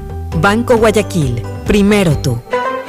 Hay conexiones que van más allá de las palabras. Y esta Navidad con Claro puedes vivirlas todas. Si ya tienes un plan móvil, contrata los servicios del hogar y recibe hasta el doble de velocidad en el internet de tu casa y también hasta el doble de velocidad en tu plan de celular. Encuentra en Claro la mejor opción para ti y tu familia, porque con Claro conectados podemos más. Esta Navidad celebremos la oportunidad de volver a encontrarnos y demostrar todo lo que sentimos por lo que amamos, con la tranquilidad de que el próximo año será mejor. Este es mi deseo para todos ustedes. Feliz Navidad y próspero año 2022. Gobierno del Encuentro. Juntos lo logramos. Si quieres estudiar, tener flexibilidad horaria y escoger tu futuro, en la Universidad Católica Santiago de Guayaquil trabajamos por el progreso en la educación, ofreciendo cada día la mejor calidad. Estamos a un clic de distancia. Contamos con las carreras de marketing, administración de empresa, emprendimiento e innovación social, turismo, contabilidad y auditoría, trabajo social y derecho. Sistema de Educación a Distancia de la Universidad Católica Santiago de Guayaquil, formando líderes siempre. Esta Navidad celebremos la oportunidad de volver a encontrarnos y demostrar todo lo que sentimos por lo que amamos, con la tranquilidad de que el próximo año será mejor. Este es mi deseo para todos ustedes. Feliz Navidad y próspero año 2022.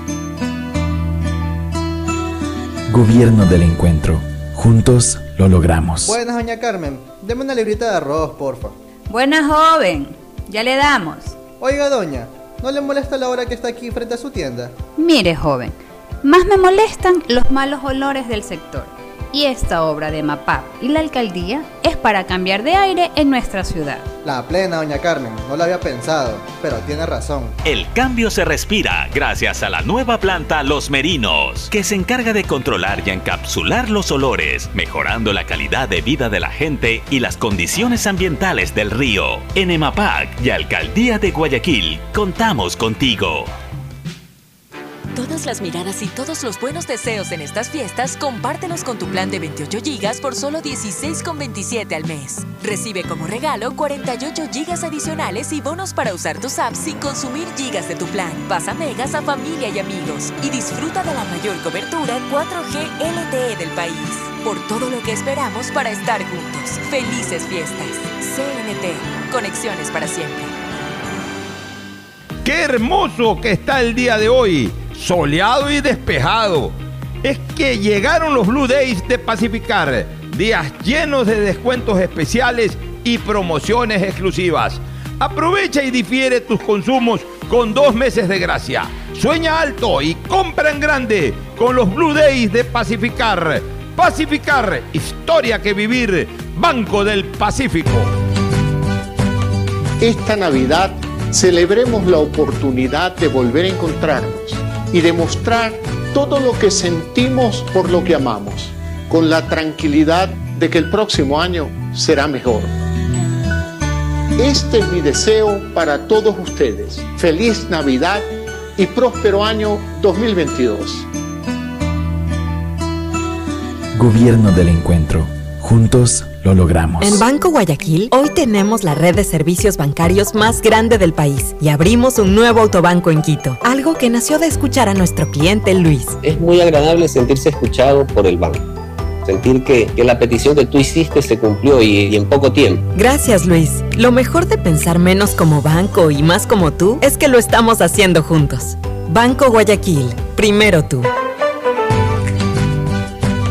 Esta Navidad celebremos la oportunidad de volver a encontrarnos y demostrar todo lo que sentimos por lo que amamos, con la tranquilidad de que el próximo año será mejor. Este es mi deseo para todos ustedes. Feliz Navidad y próspero año 2022. Gobierno del Encuentro. Juntos lo logramos. Hay sonidos que es mejor nunca tener que escuchar. Porque cada motor es diferente.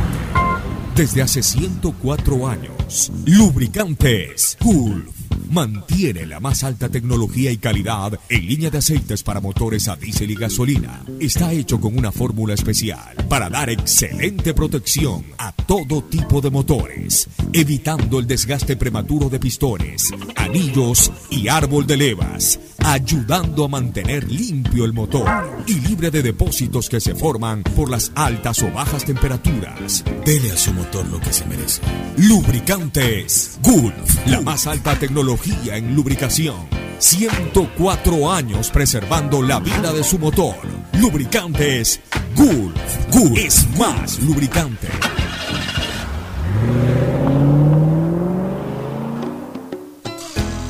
Fin espacio publicitario. Usted está escuchando un programa de opinión, categoría O, apto para todo público. Muy bien, retornamos acá a la hora del pocho en torno a la Copa Libertadores ya para terminar esto del sorteo. Hoy solamente se sortearon fase 1, 2 y 3. Ya eh, lo que Y- correspondía a Barcelona y, Universidad Católica y Copa se Sudamericana. la Copa Sudamericana, correcto. Ya, la fase de grupos se sortea el 23, El 23 de marzo. Por una razón, por una razón que hemos eh, olvidado, por, su- por cierto. Ya no hay el apuro de, de- de todo a inicio de año, porque el campeonato, o, o en este caso la Copa Libertadores, se desarrollaba en un primer semestre. Acuérdense que ahora la Copa Libertadores es todo el año. Y realmente la fase de grupos va a comenzar ahí, debe comenzar por abril, y ya para marzo ya tendremos todos los clasificados de esta fase preliminares ya incorporados a la fase de grupo, entonces ahí se hace un solo sorteo ya con los incorporados, más los que originalmente que llegan de adquirieron el derecho. ¿no? de los que llegan de las tres fases estas previas. El 23 de marzo es el sorteo de grupos para los hinchas de Meleca Independiente. Y por lo pronto, los hinchas del Barcelona pues ya saben que el primer rival es el Montevideo Torque, posteriormente si lo pasa el Universitario de Deportes. Y de ser el caso de superar también al equipo del Universitario de Deportes, en última instancia tendría que jugar con el ganador de Guaraní. O América Mineiro. América, O Ame- América Sí, claro. Mineiro. Ah, no era América de Cal. No, América, Mineiro. Del Brasil, así es. E- Este equipo es nuevo, este América Mineiro. No, América del Brasil, sí, yo sí me acuerdo que, que hace años, hace muchos Sí, años lo venían escuché. jugadores del América de, de- de- de- de- del América Mineiro, correcto, de, de- Sí, de- de Minas sí Gerais. venían de Minas Gerais, Sí, sí, de sí hecho, déjame ver si me acuerdo de algún jugador de estos que venían del América Sí, Mineiro. venían algunos allá. Pero nunca ha tenido trascendencia. No, no, nunca ha sido. muy poca. Entonces se enfrentarían el eh, se enfrentaría con el ganador de América de Mineiro con Guaraní. Guaraní. el Guaraní de Paraguay. Sería el tercer rival del Barcelona. Bueno, ya escucharon la voz del patroncito Mauricio Bermúdez. Mauricio, buenos días. Novedades en contratación de jugadores. ¿Qué tal, Pocho? Buenos días, un saludo a Fernando, la gente también que nos acompaña. Disculpe la tardanza, pero la ciudad está hecho un caos hoy. ¿Qué pasó? ¿Hubo un accidente? en Un la accidente en la Arosemena? Arosemena, así es, más o menos, un poco antes atrás del, del Albán Borja, más o menos. ¿Y qué pasó? Eh, la verdad es que no lo vi, pero había un tumulto de carros y lo que más, eh, el, el inconveniente es la gente, que se queda a ver qué es lo que está pasando. Ya, esto es típico. Entonces me, se me hicieron 30 minutos solo saliendo de esa Pero, vía. eh, pero un accidente que generó alguna gravedad. No, no, no, o no. suerte sin- simplemente? yo, yo, sin gravedad, yo diría porque no hubo presencia de ambulancia, simplemente fue Es el que, tumulto Pocho, de la Es verdad gente. lo que dice Chocan, todo el mundo quiere de ver. ellos se chocan, se ponen a discutir y todo el mundo pasa despacito y frenan Sí, a ver qué es lo que está es. A pasando. ver qué quiere- quién es y qué conocen, qué chisme encuentran la gente, en vez de pasar de largo. Por supuesto, pero Bueno. bueno, relacionado a los fichajes, Aucas ya confirmó prácticamente a Denilson Bolaños, ex lateral del Cuenca este año, y también a Daniel Segura. Daniel Segura estuvo en la camada de los Pero él futbolistas estuvo en el sub-20. Aucas antes o no. No, Daniel Segura estuvo en la Católica. De- del equipo que quedó campeón de, la Sí, la sub-20. verdad, el sub-20, sí. Este Daniel Seguro incluso me acuerdo que hizo gol en el último partido cuando Claro, él se era- él. Así es. Y de ahí él pasó del. Estuvo en el equipo que descendió de aquí, el América. América de Quito. América América de de Quito. Y después se fue al Puebla. Y en Puebla Ya. se fue otro equipo de la B de México, no Correcto. recuerdo el nombre, y se perdió, pero vuelve a Aucas. Los mandan, hacen que era de dos, Aucas era Alvarado. hacen dos golcitos por ahí ya enseguida México, desgastan por gusto, pero bueno. Y de- en caso de Melec, también que la gente sepa lo de cabezas prácticamente cerrado, que va a la renovación Con el Aucas. con, con el Aucas, así es. Y me parece que Independiente también tiene derechos formativos. Pero bueno, Igual pero en a- todo caso ya Emelec aseguró. Emelec aseguró. Barceló complicado, complicado porque si no es préstamo no lo va a comprar y el préstamo no lo quiere dar el club dueño de su pase que es Juventud de las Piedras. El Juventud de las Piedras. Millón doscientos mil piden A ver, para millón doscientos mil para Barcelona. Barcelona ha hecho una par de buenas temporadas. Es un buen delantero. Ahí nomás. Sí, es un buen, delantero. Es un buen delantero. No es un Américo Paredes. No, no, no es un. Ariel Graciani. Luciano mucho menos un. Cookie Juárez. Para mencionar centro Ni un delantero. Figueroa. Ni siquiera un Figueroa. O sea, es un buen delantero, pero hasta ahí nomás. Digamos que eh, un poquito más de lo que aquí dio, aunque en Perú dio mucho más. ¿Cómo se llamaba este muchacho? Que en Perú fue Herrera. Como decir, Emanuel Herrera, un poquito más. Estracualursi, yo diría del nivel de Estracualursi. En su mejor momento, Estracolursi. Va bien, en su mejor momento Estracualursi era más. Bueno, puede ser. Un perfil distinto igual también. Sí, sí, juego Ya, distinto. pero lo que. lo que- Son no, estoy hablando en cuanto a rendimiento de Sí, juego. claro. O sea, ¿qué es lo que quiero decir? Que Baratelli vale. Un millón doscientos, en Melé puede encontrar por mucho menos de un millón doscientos mejores alternativas. Incluso yo creo que si se concreta la vuelta de Miller Bolaños, puede jugar perfectamente detrás del punta y el punta hacer cabeza. Perfectamente. Entonces, de eso de Melec, de ahí también lo de Sosa. Lo de Sosa está en veremos. Lo, lo que es cierto es que la opción de compra de Melec ya la perdió. La de Sosa. Ya pasó, ya, pasó es el que, tiempo eh, límite. para mí que no lo va a comprar a Sosa. ¿Por qué? Porque ¿cuánto están pidiendo por Sosa? Se habla de dos valores. A ver. Uno es 500 mil y el otro es 800 Ya, mil. los dos son altos. Porque, a ver, Sosa vale futbolísticamente, es un buen jugador, pero vale futbolísticamente por el hecho de ser ecuatoriano. Claro, está nacionalizado. Ya, o sea, Sosa es el Aymar de Barcelona, o sea, porque está sonando que si no, eh, Barcelona está pujando por Sosa. Me parece, Independiente también. ya, me parecería que Barcelona no tiene que pujar por Sosa, porque no, no es un jugador determinante en una defensa, y ya Barcelona, en el nivel de Sosa, tiene a Aymar y tiene este nuevo chico. A Josué Quiñones. a Josué Quiñones. Entonces Barcelona requeriría un jugador que reemplace a Riveros de nivel internacional, o sea, un extranjero un jugador, o un jugador de otra dimensión. Por ejemplo, si pudiera regresar, eh, no creo, Arriaga. Claro. Ese nivel para ocupar el puesto de Rivero. Sosa no es para ocupar el puesto de Rivero. No le Yo veo- creo que en Independiente, si se va a Segovia, entra bien. en. Independiente sí, porque bueno, si se va a Segovia entra ahí un jugador nacional. MLE como jugador nacional, por supuesto, le sirve Sosa. Por pero- supuesto. Pues le serviría si cuesta 300, 350 mil dólares, pues no 500 ni 800. Porque para eso también MLE puede contratar un jugador eh, extranjero incluso de, de- de- de un mayor eh, Nivel. nivel. Porque Leguizamón sí juega como extranjero. ¿no? Leguizamón sí es Ahí tendría que bu- buscar un jugador nacional, pero, pero 800 mil por Sosa es demasiado caro. De ahí en Emelec, eh, la vuelta de los. Bueno, pero hay, hay extranjeros que se va de Melé, que es Leandro Vega, supuestamente.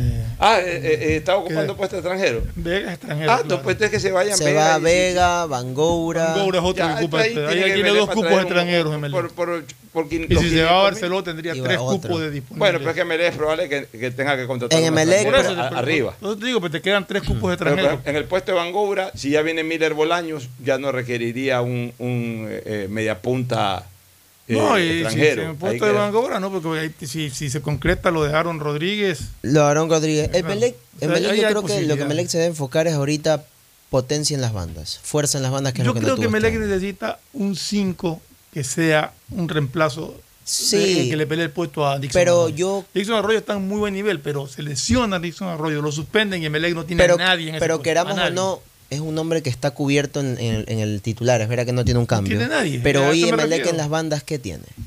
Tiene a dos jugadores que son muy similares como yo y Zapata. De ahí un jugador por velocidad, si no es Carabalí, que Carabalí Pero es un si parche. Viene, si viene este, no este, este Rodríguez que estamos pero hablando. es que Aaron Rodríguez es muy parecido a Joao, si me Sí, preguntan. bueno, a mí. pero por- por- es un reemplazo natural, no Claro, pueden ser todos titulares. claro. O sea, ese podría ser. Sí, sí, la es un buen jugador, insisto. Por eso, pero para mí un punto, un puesto clave en un equipo de fútbol es el 5. Y Emelec Sí, tiene un 5 de buen nivel. Para mí es más excelente importante. nivel, pero no tiene. Se va y no tiene nada. Y- un 5 extranjero. Por eso Y en Emelec se van a quedar de nuevo eh, Godoy, Tigre Palacios, segundo Portocarrero. ¿Regresa el segundo Portocarrero en Emelec? Sí. Yo creo que por ahí le pueden dar ¿Qué una otras mano. novedades hay? De ahí de Barcelona, esta semana es la rueda de prensa confirmando la continuidad de Bustos. Ayer justamente en, en Huancabil que estaban hablando con Guillermo Almada, sí hubo una llamada del Faro Moreno para quererlo de vuelta. Se confirmó eso. Así que hay que ver cómo se interpreta y se aclara eso en la rueda de prensa hoy porque Bustos va a seguir. Bueno, a Bustos estaba en duda su permanencia. La dirigencia personal tiene todo el derecho de, de hablar con, no con Almada, con mil y un técnicos más y decidió por Bustos. Sí. Ahí no tiene que explicar mucho. ¿Acaso que Busto ha estado en funciones y estando en funciones han buscado lo, que, preocupa de.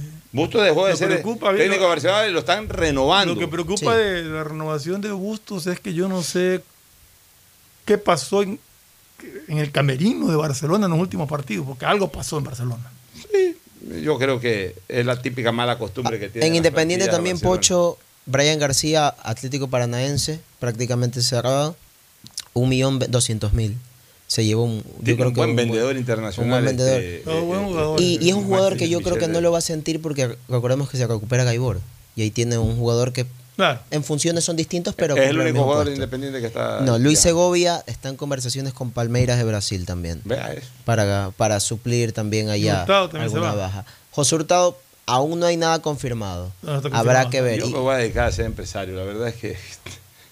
Creo que lucra Ecuador- bastante. Creo que Ecuador está vendiendo más jugadores de fútbol que petróleo. Al menos ahora sí, porque petróleo no estamos vendiendo una gota por, por los problemas del río Coca. Nos vamos a una última recomendación y luego el cierre. Auspician este programa.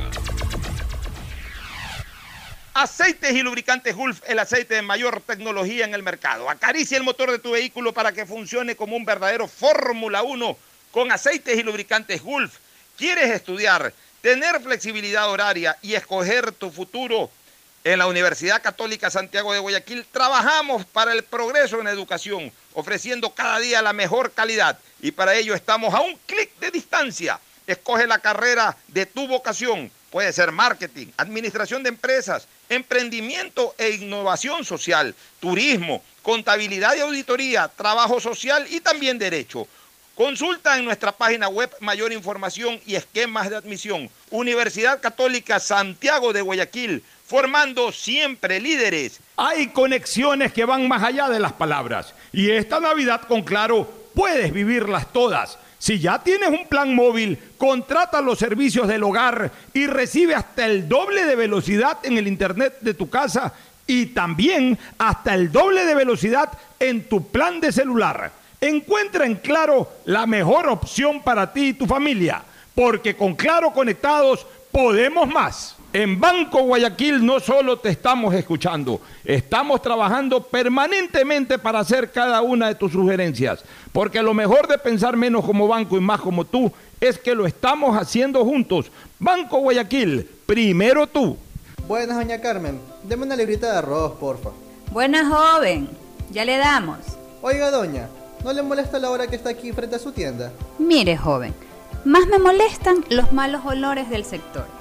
Y esta obra de MAPAP y la alcaldía es para cambiar de aire en nuestra ciudad. La plena, doña Carmen. No lo había pensado, pero tiene razón. El cambio se respira gracias a la nueva planta Los Merinos, que se encarga de controlar y encapsular los olores, mejorando la calidad de vida de la gente y las condiciones ambientales del río. En EMAPAC y Alcaldía de Guayaquil, contamos contigo.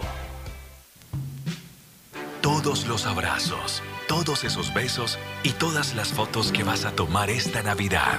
Compártelas con tu nuevo Samsung A32. Cómpralo en tu plan de 28 GB en 24 cuotas desde 32,27. Recibe 54 GB adicionales y un aro de luz para tus TikToks. Por todo lo que esperamos para estar juntos. Felices fiestas. CNT. Conexiones para siempre. Estamos en la hora del pocho. Gracias por su sintonía. Este programa fue auspiciado por... Encuentra en Claro la mejor opción para ti y tu familia. Hay conexiones que van más allá de las palabras y esta Navidad con Claro puedes vivirlas todas. Porque con Claro conectados podemos más. Aceites y lubricantes Gulf, el aceite de mayor tecnología en el mercado. Universidad Católica Santiago de Guayaquil y su plan de educación a distancia, formando siempre líderes. El dragado del río Guayas va porque va, va porque va, Prefectura del Guayas. En Banco Guayaquil no solo te estamos escuchando, estamos trabajando permanentemente para hacer cada una de tus sugerencias, porque lo mejor de pensar menos como banco y más como tú es que lo estamos haciendo juntos. Banco Guayaquil, primero tú. Se acerca la época invernal y la Alcaldía de Guayaquil, a través de EMAPAC e Interagua, ejecuta el Plan Anual de Mantenimiento del Sistema de Aguas Lluvias. Son 182 canales de drenaje pluvial intervenidos. Se recuerda a la ciudadanía que es indispensable su colaboración, evitando botar basura en los canales, ductos y sumideros que podría provocar Juntos construimos la nueva ciudad. Todos los abrazos, todos esos besos y todas las fotos que vas a tomar esta Navidad. Compártelas con tu nuevo Samsung A32. Cómpralo en tu plan de 28 GB en 24 cuotas desde 32,27.